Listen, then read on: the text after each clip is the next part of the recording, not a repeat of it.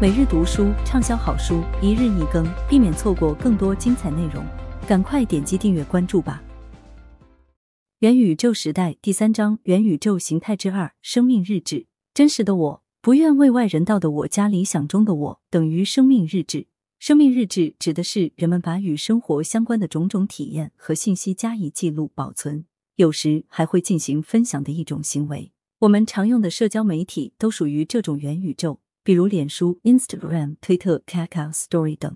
人们在这里的活动大致有两种：一种是随手记录自己在学习、工作以及日常生活中方方面面各种细碎的时刻，通过文字、图片与视频的形式存放在网上。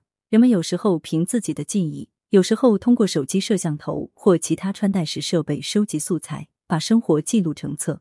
另一种活动是去浏览别人的生活日志，为他们留言，说说自己的看法，发发表情，表达一下自己的感受，或者把对方的日志链接到自己的账号中，便于日后翻阅或转载。生命日志这种方式其实由来已久，甚至在二十一世纪之前就已经存在了。只不过当时我们对它的叫法与记载媒介不同而已。在现实世界中，类似我们学生时代所写的那种日记，就是最基本的一种生命日志形式。这种形式可以追溯到几个世纪以前。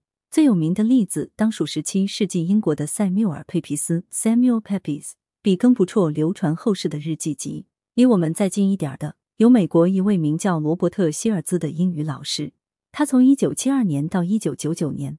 每隔五分钟记一篇日记，整整记了二十五年。他的日记总计约三千七百万字，相当于四百本书的体量。这应该算是人们所创造的最长的一本生命日志了。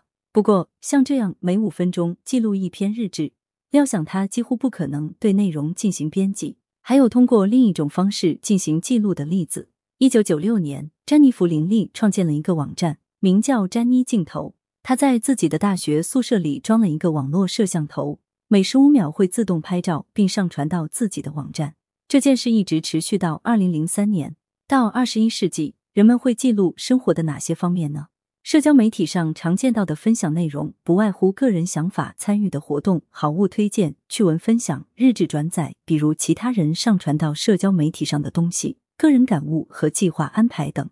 以我的经验来看，我个人的社交媒体账号上关注的人所发的内容，基本不出其二。像前文提到的罗伯特·希尔兹与詹妮弗·林利这样对平淡无奇的每时每刻都连续进行记录的方式非常少见。多数人记录、保存与分享出来的，都是愿意让人们看到的事情。这个过程有点像电视剪辑，人们远远做不到把真实的自己与生活毫不修饰的坦诚示人，而是习惯于删掉不希望被别人看到的片段。就算是保留的那部分，也要做一点调整，并没有原封不动的上传。社交媒体上的生命日志，百分之三十以上是以图片形式记录的。这就是为什么电视广告中的智能手机都在强调自己的拍照与美化图片功能有多强大，操作有多简单。为了便于人们拍照上传分享，如今的智能手机都配置了多个高清摄像头。可以说，正是由于人们可以隐藏不愿示人的部分，还能把自己希望呈现的样子加以美化，生命日志才得以在人群中广受欢迎。元宇宙的交友之道是生命的伴侣，还是同行的旅伴？截至二零一九年，每天有十五点六亿人登录脸书，这个数据比上一年增加了百分之八，并且毫无疑问仍将继续增加。这就意味着全球约有五分之一的人每天都在使用脸书。二零一九年，脸书的销售额达到七百零七亿美元，比二零一八年增加了百分之二十七。更令人惊异的是，它的净收益。在二零一九年增长了百分之二十六，达到一百八十五亿美元。而在同年，现代汽车的净收益为二十八亿美元。全球销量最高的车企丰田汽车净收益为两百二十五亿美元。用车企来做对比，非常应景。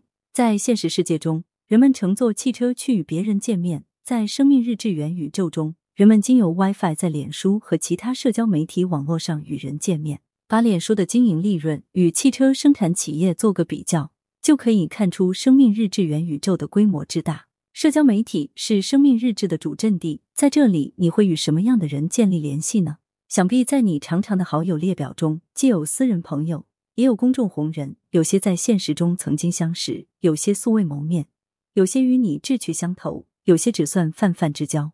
社交媒体的好友推荐算法是这样的：如果一个人是你好友清单中某个人的好友，特别是如果此人常常通过留言、点赞、发送表情包等方式与你的好友频繁互动，平台就会把此人推荐给你。这样一来，社交媒体总会把一群比较相似的人连接起来，这个趋势会有自我强化的效果。比如，在社交媒体上，你什么时候会取消对一个人的关注？是对方说了一些让你不痛快的话时，或是当你发现总在鸡同鸭讲时，还是当对方的言论触怒了你，让你终于意识到思想的鸿沟难以逾越，心生苦闷之时。就这样，我们会在生命日志的元宇宙中，慢慢的将自己置身于同一类人中。我想问大家一个问题：已婚人士可以想想你的爱人，未婚人士可以想想你的恋人或好朋友。你觉得应该把你的爱人或好友当做生命的伴侣，还是同行的旅伴？有一个大型实验显示，在一段关系中，把对方看作同行者，要比看作生命伴侣更容易获得快乐。这个结果出乎意料吗？把对方视作生命伴侣的人，会希望对方在所有大事小情上都能与自己一样。如果发现双方步调哪里不一致，他们要么会改变自己，试图去迎合对方；要么会要求对方做出改变。但江山易改，本性难移，改变一个人谈何容易？相反。把对方视作旅程中的同路人时，人们更容易理解。虽然两个人会相伴走过很长的路程，但在此过程中，每个人都会看到不同的风景，有不一样的心境，所以他们不会费什么力气去改变对方，也不想去改变对方。他们愿意接受对方原本的样子。我在讲到社交媒体的时候提起这个实验是有原因的。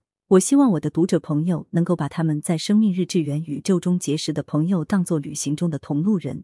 去分享与支持对方在这个世界中对各自生活的描摹与刻画，这是在这个元宇宙中更容易获得快乐的相处之道。感谢您的收听，避免错过更多精彩节目，赶快点击订阅和关注吧。